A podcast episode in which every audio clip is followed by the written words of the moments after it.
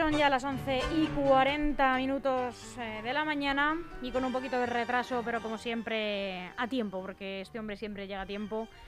Charlamos con Francis Fernández. Muy buenos días. Buenos días, salvo cuando no llego, que también ha ocurrido. Sí, eso ha ocurrido, pero bueno, lo he borrado.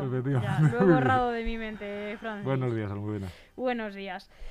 Bueno, te decía que estás casi de enhorabuena porque parece que la presidenta Ayuso ha querido incluir a los periodistas en su lista de vacunación. Pero bueno, puntualizo y te he dicho muchas veces, te voy a leer la noticia exacta para que la comentemos, ¿vale?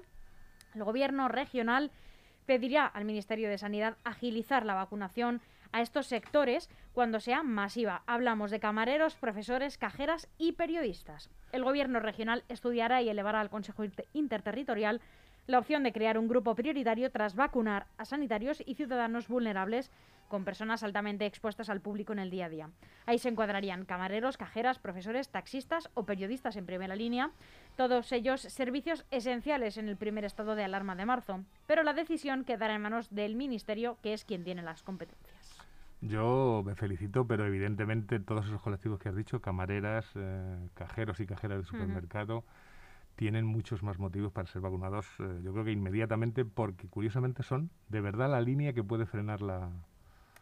Junto con las eh, mujeres que, que, van a cuidar ancianos, son, yo creo que son una línea que taponaría muchísimo la progresión de la, de la pandemia. Pero ¿y no piensas, por ejemplo, también que un conductor de autobús? También, también. Por ejemplo, eh, es que son muchos sectores. Los sectores que estén en contacto con el público y cuyo trabajo sea imprescindible deberían ser, yo creo que casi el segundo escalón. Yo eh, creo que así será, ¿eh? O sea, creo que en el plan de vacunación del gobierno me imagino yo que irá por ahí. Mm, entre población vulnerable entiendo que además de las personas mayores, mm, digamos, eh, entrarán las personas con patologías, ¿no? Antes que este personal, porque yo creo que debería ser prioritario. Supongo que también. Eh, lo que ocurre es que una vez que se vacune a la gente muy, muy vulnerable, lo que ocurre es que hay esas, esas, esas profesiones que te digo que son frontera, que son línea de corte, porque ellas son las que van a, transmitir, en caso de no estar vacunados, van a transmitir el, virus. Entonces, en cuanto a los, a los mayores que tengamos o a la gente que tenga alguna, alguna enfermedad previa, la verdad es que ahora mismo hay un debate muy interesante. Ayer oía yo a un oncólogo que decía que eh, depende del cáncer de que se trate. Hay enfermos de oncológicos que no tienen ningún riesgo añadido, y hay enfermos oncológicos que sí. Entonces. Bueno, yo creo que se dividen simplemente en dos, los que están inmunodeprimidos y los que no. Y los que no. Supongo que se Me imagino que es eso. Pero, no creo que deba del tipo de cáncer, sino del tipo de tratamiento que reciben. Pero puedo estar equivocada, ¿eh? ¿eh? Sí, sí, no, no. Seguramente irá por ahí los tiros. En cualquier caso, yo creo que a partir de ahora se puede hacer eh, afinar más los, los, eh, los ciudadanos Diana. Yo lo que creo es que mm, esto corre prisa, corre prisa no tanto por salvar la, Semana Santa, que es la nueva obsesión. no, quiero ni oírlo, Francis. Claro, dices, no, salvamos el verano y nos pegamos una leche, salvamos la, la Navidad y nos hemos pegado una leche. Más grande que la del verano. Mucho más grande que la del verano, yo, de verdad. Y a medida que el cansancio de la población vaya, vaya subiendo, y va subiendo en todos, cada, la moral va bajando, eh, pues todos intentaremos agarrarnos a la, a la más mínima eh, rendija por la que podamos justificarnos para hacer cosas que no deberíamos hacer. Mm, a mí, Francis, fíjate que bueno, yo siempre tengo sentimientos un poco encontrados con la presidenta, ¿no? Porque a veces creo que mm, sus decisiones son acertadas, sobre todo por la autoridad con las que las toma. Y otras veces creo que patina mucho, ¿no? Eh, no considero que estos, estas profesiones no deban ser vacunadas mm, antes que un informático que trabaja en su casa, ¿no? Por ejemplo, que de por sí a veces pues teletrabajan, ¿no? En la, propia naturaleza de, su oficio. Pero creo que ella lo que quería es darle otra píldora curativa más a la hostelería, prometiéndoles que incluirá a los camareros porque ha habido cierres de restaurantes enteros porque ha habido un positivo. David Muñoz abrió diverso y lo tuvo que cerrar durante X tiempo también porque hubo un brote en su restaurante y tuvo que echar la persiana, ¿no? Y como él, pues, imagínate, eso es de los que nos enteramos. Entonces yo creo que les ha querido dar esta píldora eh, y ha dicho, madre mía, ¿cómo voy a decir solo camareros, no? Pues voy a meter claro, porque evidentemente lo primero que, salieron fueron críticas, a decir, pero bueno, ¿cómo vas a, a, vacunar primero a los camareros y no a los profesores, que se están desviviendo para que no haya brotes en sus clases, exponiéndose a un nivel en el que realmente es muy peligroso porque trabajan con una población poco concienciada por su sus capacidades ¿no? de, edad. Entonces, mm, yo creo que ella quería mm, hacer esta gracia hacia los hosteleros y ha dicho, bueno, vamos a incluir también otras, venga. Yo te voy a llevar la contraria, pero solo parcialmente. Yo hace mucho tiempo, mucho tiempo, que me acostumbré a eh, creerme las cosas o, dar razón a las cosas en función de lo que dicen y no de quién lo dice, que es una costumbre que yo recomiendo a todo el mundo y que aquí está un poco abandonada. Por el hecho de que algo lo diga un rival político no tiene por qué ser mentira. Eso, además de eso, hay que añadir que efectivamente cuando todo vuelva a la normalidad, si es que la volvemos a alcanzar, pero yo supongo que sí, cuando todo vuelva a la normalidad, los hosteleros de Madrid entero tendrán que poner un altarcillo en sus establecimientos a, Santa, ¿eh? Santa, Isabel Díaz Ayuso. Porque parece que son los únicos que, necesitan. Pero claro, también podría hacerlo con el sector, que es un sector además irregular, de las mujeres que van a casas a atender ancianos. Hoy justamente salió también una noticia con respecto a esto, sí. Sin embargo, una vez dicho todo esto, que me parece que es un favoritismo que simplemente es porque le da mucha cancha para combatir o mucha fuerza para combatir al gobierno, que es su objetivo, una vez dicho eso hay que decir que efectivamente los camareros serían una línea de vacunación muy importante porque cortarían mucho la, la progresión del virus. Y con ellos estarían efectivamente las cajeras o los cajeros, estarían todo el personal, mm, a veces con en un rango laboral mm, de los más bajos y de los menos mejor peor pagados, que por su contacto con la gente cortarían mucho la progresión del virus y sería importante que ellos estuvieran vacunados. A partir de ahí, pues yo creo que en realidad el papel que está jugando Isabel Díaz Ayuso ya ha sobrepasado el de ser ariete del gobierno y yo creo que quien debería preocuparse ahora es Casado, porque puede levantarle los pies en cualquier momento. Sobre todo teniendo en cuenta quién está detrás de Isabel Díaz Ayuso, que es... Eh, Miguel Ángel Rodríguez. Miguel Ángel Rodríguez y por lo tanto Aznar. Y por lo tanto la vanguardia de ese PP al que ella en parte ha desplazado. Ella cuenta detrás de sí con Esperanza Aguirre, con Miguel Ángel Rodríguez, con Aznar,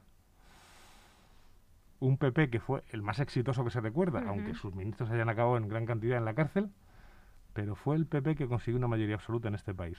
Cuidado porque Casado está muy lejos de alcanzar esos objetivos y esa figura de Díaz Ayuso a la que él promocionó y a la que él está defendiendo y que se está enfrentando ya al actual PP, en muchos respetos, Castilla y León y Galicia no van por donde va ella, yo creo que si yo fuera casado la vigilaría mucho. Sí, es algo de lo que se lleva hablando bastante tiempo, la verdad, esa rivalidad en, estándares de, protagonismo, ¿no? Es que, es que no es rivalidad, es que Casado ya se ha tenido que desdecir de cosas porque las ha dicho al calor de medidas con más o menos exitosas que han tomado varones del PP en, Andalucía, en Galicia, en Castilla y León, y ha tenido que hacer equilibrios ante una simple declaración posterior de Isabel Díaz Ayuso. Yo creo que eso es un peligro. Es decir, si eso estuviera produciendo en, el PSOE, pues ya estaríamos hablando de la división interna del PSOE, de que hay que ver, la izquierda siempre se desune. En lo que creo que no vas a estar muy de acuerdo con las decisiones de la presidenta es en las medidas que van a entrar en vigor el próximo viernes, anunciadas por ellos mismos, ¿no? Uso obligatorio de mascarilla en restaurantes en interior, no sabía que no era obligatoria si no estabas consumiendo, pero se conoce que no. Ampliar a seis personas por mesa en terrazas y nuevos horarios, básicamente es ampliación de nuevos horarios, se vuelve a establecer el toque de queda en las 12 de la noche. En absoluto. Ventilación cruzada de espacios cerrados, que también pensaba que era de cajón que había que que tener, eh, en fin. Eh, no, no, no estoy de acuerdo en absoluto porque me parece otra tampoco, vez. para nada. Me parece otra vez acelerar eh, la vuelta a una normalidad que no va a existir. Es decir, yo creo que se puede dar la paradoja de que Isabel Díaz Ayuso, intentando salvar poco a poco a un sector que puede estarse ahogando, va a terminar ahogándolo de a poquitos. Es decir, la desconfianza que va a generar este tipo de medidas, de ahora un poco más para adelante, un poco más para atrás, ¿qué ha cambiado ¿Qué ha cambiado en la situación de la pandemia para que se tomen estas medidas de ir soltando poco a poco? No ha cambiado nada, estamos muy mal. Parece que la incidencia está descendiendo ligeramente como mínimo, estabilizándose, pero la presión en UCI es tremenda. Hay más de 4.000 personas ingresadas en camas mm, de hospitalización. en los hospitales de Madrid.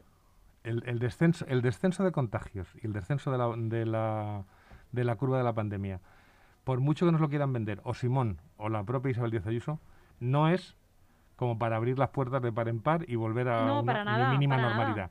Porque además la presión sobre las UCIs seguirá aumentando, porque el, el, el desfase desde los días de contagio hasta los días en que una persona llega a la UCI o a un hospital es de entre 10 y 15 días. Entonces, hasta que no pasen esos 10 y 15 días y siga bajando mucho más el contagio y empiece a bajar la presión en, las, eh, en los hospitales, no podemos decir que ha pasado nada. El, el choque puede ser brutal.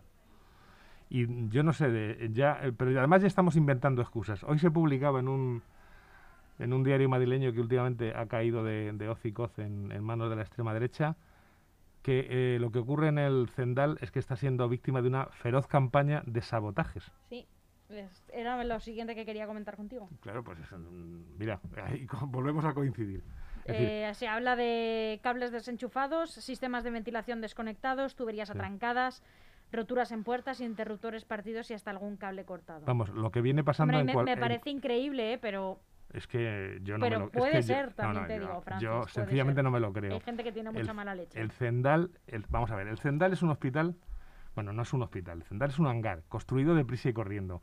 Debe tener una cantidad de efectos estructurales como los que encontraría cualquiera en su propia casa si se la construyen deprisa y corriendo y lo inauguran con obreros en la puerta diciendo que lo suyo no está terminado, que fue lo que ocurrió. esto a mí me parece un intento de disimular, porque por otro lado, es decir, los, eh, el otro día también hubo un public reportaje en televisión española, que era un auténtico public reportaje sobre lo bien que funciona el Zendal. Si, e, si tú crees de verdad que esas cosas están ocurriendo, pon vigilancia. Están muy de moda los public reportajes porque le hicieron otro también a Salvadorilla la semana pasada. Bueno, están súper de moda. Claro, están súper de moda porque estamos en un periodo electoral. Mira, eh, me parece fatal que, la, que, la, que un mi, antigua empresa como Televisión Española a un periódico de la antigua seriedad que tenía el mundo se presten a este tipo de cosas. Sobre todo porque o las demuestras muy fehacientemente que son sabotajes o tú no puedes titular diciendo que hay un sabotaje. No debes, por lo menos, en mi, en mi, en mi Yo creo que hay gente muy enfadada y gente que está enfadada con razón y no lo sé. Creo que no lo van a poder probar, la verdad, porque no creo que hagan una foto a nadie eh, tirando de un cable, la verdad. Entonces, claro, pues y sobre todo cuestiones que se solucionan con un, eh, con un vigilante jurado por planta. Volviendo a la, a la, información de antes, Francis, a la de las medidas que van a entrar en vigor este viernes, yo es que pensaba que íbamos a ir siendo más restrictivos, ¿no? vamos a apretar, apretar, apretar, aunque solo sea, vamos a apretar para llegar a la Semana Santa, ¿no? No. el nuevo mantra. Claro, es que es un poco increíble. En vez de vamos a salvar la semana. Vamos a apretar en febrero, que es un muy tonto que es un mes tonto, ¿no? Vamos a apretar para llegar a la Semana Santa, que ya me parecería mal la previsa, ¿no?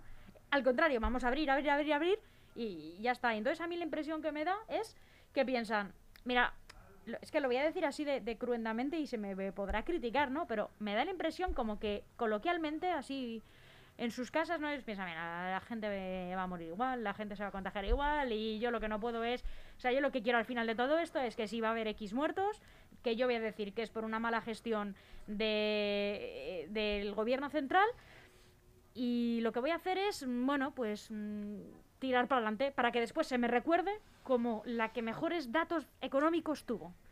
Pero yo, voy a tirar, voy a tirar. Bueno, la gente va a seguir contagiándose, la gente va a seguir cayendo. Eso es lo que hay. Lo que pasa es que en ese. Sí, sí, sí. Yo creo que es exactamente al, lo que hay. Al desamparo que me da el gobierno central y al desamparo que me produce en muchas ocasiones, no en todas, el gobierno regional. Absolutamente. No hay. Es decir, eh, la gestión. Yo eh, definiría la situación como el gobierno central ha hecho una muy mala gestión. Las comunidades autónomas, y no solo la de Madrid, pero sobre todo la de Madrid, la han hecho francamente peor es que a partir de ahí no se puede decir nada más. Yo creo que hemos tenido una gestión mala por parte del gobierno, mala por parte de los gobiernos autonómicos, inexistente por parte de, los municipios y absolutamente criminal por parte de la ciudadanía, al menos de una gran parte de la ciudadanía. Esas playas llenas de Valencia no debieron producirse. Y como eso, todo lo demás. Es decir, eh, la ciudadanía ha demostrado tener un nivel de inteligencia social y política nula. Yo también lo creo, Francis. Estaba buscando un audio que te iba a encantar porque ahora me ha dado por a mí por poner audios, pero ay, es que no lo voy a encontrar y, oye, me da rabia. ¿eh? Cuéntame de qué va, tú tienes credibilidad bueno, suficiente. Sí, bueno, no, eh, se ha podido escuchar, pero era para que no sonase de mi voz y sonase de la melodiosa voz de Isabel Díaz Ayuso hablando de que con el clima que tienen en Cataluña, ¿cómo se les ocurre cerrar? Que se van a arruinar encima como están las cosas, ¿no? Me pareció... es que es contundente. Otra cosa no se le puede acreditar a esta mujer, es, ¿eh? es, contundente. Es contundente y sobre todo... No eh, titubea. Claro, solo los inteligentes dudan. Qué barbaridad. Claro, y sobre todo esa, ese nivel de argumentación. Dice, ¿cómo vamos a encerrar a la gente? Entonces, evidentemente está de acuerdo con Bolsonaro, porque con el clima que hace en Brasil, ¿cómo van a confinar a la gente? Estará de acuerdo con otro que tal baila, con eh, Andrés Manuel López Obrador, un hombre supuestamente de que habla del clima como de, del clima político, del clima social. Yo pienso que, ¿no? ¿O ¿Crees que hablaba del clima? Yo creo que se refería al clima eh, meteorológico. Al clima meteorológico. Ah, yo pensaba que yo, yo interpreto de esas, de esas declaraciones que habla de, del clima del clima social. Bueno, si el, si el clima si se refiere al clima social y a los problemas que el clima social genera. Es que no, me, lo había planteado desde este punto de vista, entonces ahora mismo estoy. Decir, si como los dibujos manga que se caen así. Si se refiere al clima social y político aquí en Cataluña, lo mejor es confinar a la gente, porque es la mejor manera de evitar conflictos y, peleas. Entonces, se debe referir. ¿Es un crimen con el clima? Pues claro, con el clima eh, está muy bien. En Valencia y en Cataluña ha habido un, un clima estupendo para salir a la a la calle, ¿cómo vamos a confinar a esta gente? Yo lo he interpretado así, pero bueno. Bueno, pues puede ser. Puede Con esta mujer nunca se sabe. y cuando se sabe es peor. Eh, vamos a venir durante los últimos minutos, si te parece, a Leganés, porque bueno, parece que hay movimiento, ¿no? De, dentro de. Eh, ayer leí una noticia que hablaba del plan Protege después de muchísimos meses, ¿no? Es que han contratado a cinco técnicos superiores para asesorar en la digitalización del comercio local. Y luego, por otro lado, otros 11 desempleados contratados por el ayuntamiento visitarán comercios para hacer una radiografía local del sector. Creo que esto es en mm. colaboración, bueno, creo no, es en colaboración con la Unión de Empresarios de Leganés, con un L. Y, mm, luego qué? Y luego no lo sé. Yo estudio el comercio local y luego qué. Yo digitalizo no sé qué y luego qué. Es decir, yo creo que es... Eh, mira, yo reconozco que soy muy mal pensado. Pero hay que ver qué prisas se dan cuando se trata de contratar asesores. hace poco ha venido a salir la noticia que se ha contratado como asesor a alguien que además ejerce otro cargo en, en Carabanchel y que es la pareja de, de, Tania, de Tania Sánchez, que tuvo un destacadísimo papel en la implantación de Podemos en Leganés y tuvo un destacadísimo papel en la posterior escisión y por la, la posterior expulsión de más de la mitad de la militancia, que luego fue condenada por los tribunales. Bueno, yo evidentemente creo que todas estas circunstancias, para lo que sirven, es para financiar a los partidos. En concreto, en este caso, a Más Madrid Podemos, que no tiene muchas más fuentes de financiación. Más Madrid le ganemos. Más Madrid Podemos es otro partido, Francis. Bueno, yo ¿eh? les, les llamo más Judea porque su actuación desde el principio me ha recordado a la película La vida de Brian. La vida de Brian. Entonces, yo sinceramente creo que solo obedece a eso. a estas alturas, un estudio sobre o una promoción de la informatización o de la digitalización del comercio en Leganés, me parece. Y mientras tanto yo, por lo menos una vez por semana, aquí tenemos que informar de delitos en el municipio. Mm, de el medio del que extraigo las noticias municipales, eh, lo voy a nombrar y agradecer eh, su gran labor informativa, sobre todo en la zona sur de Madrid, que es Noticias para Municipios. No tienen ningún interés en publicar más delitos que se producen en Leganés que los que se producen en, en Fuenlabrada. ¿no? Es cierto, por ejemplo, que puedo decirte que sí informamos de, de hechos de estas características en, en Valdemoro, en Parla, eh, bueno, pues municipios que desgraciadamente tienen un índice de criminalidad bastante alto, pero del resto, Móstoles, eh, Fuenlabrada, Alcorcón, Getafe, los que tenemos más cerquita y en los que nos parecemos más por núcleo, por, por características ¿no? del municipio, cada dos por tres estamos hablando de fallos en la seguridad, ¿no? Bueno, yo te cuento que la, semana pasada eh, asaltaron los trasteros de mi casa por segunda vez este año. Mm, pero vamos a ver, yo no sé si esto que te voy a contar es pensamiento machista o simplemente razonamiento puro y duro. Si hay un montón de gente que se ha quedado sin trabajo, que está a punto de quedarse sin casa o se ha quedado sin casa, si hay un montón de gente que trabajaba en la economía irregular y que no tiene dónde agarrarse, y si además, que eso ya lo hemos comentado aquí, la estructura del Estado, la estructura que tenía que eh, controlar y, hacer llegar a, sus, eh, a la gente que lo necesitaba las ayudas del Estado, ha fallado estrepitosamente, eso lleva a que la miseria, la miseria que quiere decir que no sé qué voy a comer este mediodía, ha subido. y, no hay, y, no hay, mejor campo de, desarrollo de la, delincuencia que la miseria, porque la gente que no tiene que comer, si puede robar, va a robar porque es una cuestión de supervivencia. Esta mañana, eh, al, eh, al, hablar de esta noticia, me decía eh, nuestro compañero Chus Monroy, y decía, esta crisis es que se, se lleva por delante también la no la bondad ¿no? de las personas, pero este fin de semana habían atracado tres chalets en una, una zona parecida en Poza del Agua. Como todas las crisis económicas. Cuanto más pobres haya, más delincuencia habrá. Bueno, pero lo suyo sería reforzar, ¿no? Eh, desde la Concejalía de Seguridad, ¿no? Eh, o, pedir pedir ayuda, ¿no? al Ministerio del Interior o a la Delegación de Interior en Madrid. A los mismos cuerpos que han sido incapaces de controlar los botellones. Es imposible. Es decir, pero no por culpa de los agentes, que como siempre no, les vamos a echar la culpa al trabajador, sino a la falta de esos agentes. cuando, cuando me quejo de cómo ha funcionado la sanidad y cómo funciona la sanidad, no estoy echando la culpa a los sanitarios, que se están dejando los cuernos. Cuando me quejo de la absoluta incapacidad de los cuerpos y fuerzas de seguridad del Estado, municipales o autonómicos, para controlar los robos o controlar los botellones, me quejo de la de la falta de existencia. Y ahí que sí quiero hacer una cuestión en la que venía pensando cuando venía para acá. Este gobierno, lleva funcionando ahora un año. El desmantelamiento de... ¿El gobierno central? El gobierno central. El desmantelamiento de fuerzas y cuerpos de seguridad del Estado, de, de sanidad y de enseñanza y de tantas otras cosas, son los ocho años anteriores de Rajoy en los que todo parecía ir bien, aunque en realidad se estaba desmantelando el Estado. vamos a ver si este, este gobierno actual consigue que no digo que no haya metido la pata, la ha metido muchas veces, sobre todo de boca, consigue una situación estable como para hacer lo que está diciendo que hay que hacer, que es volver a rearmar, sobre todo la sanidad, la educación y la seguridad. Francis Fernández, se nos ha acabado el tiempo por hoy. Muchísimas gracias por compartir esta charla. Volvemos a, vernos el martes que viene.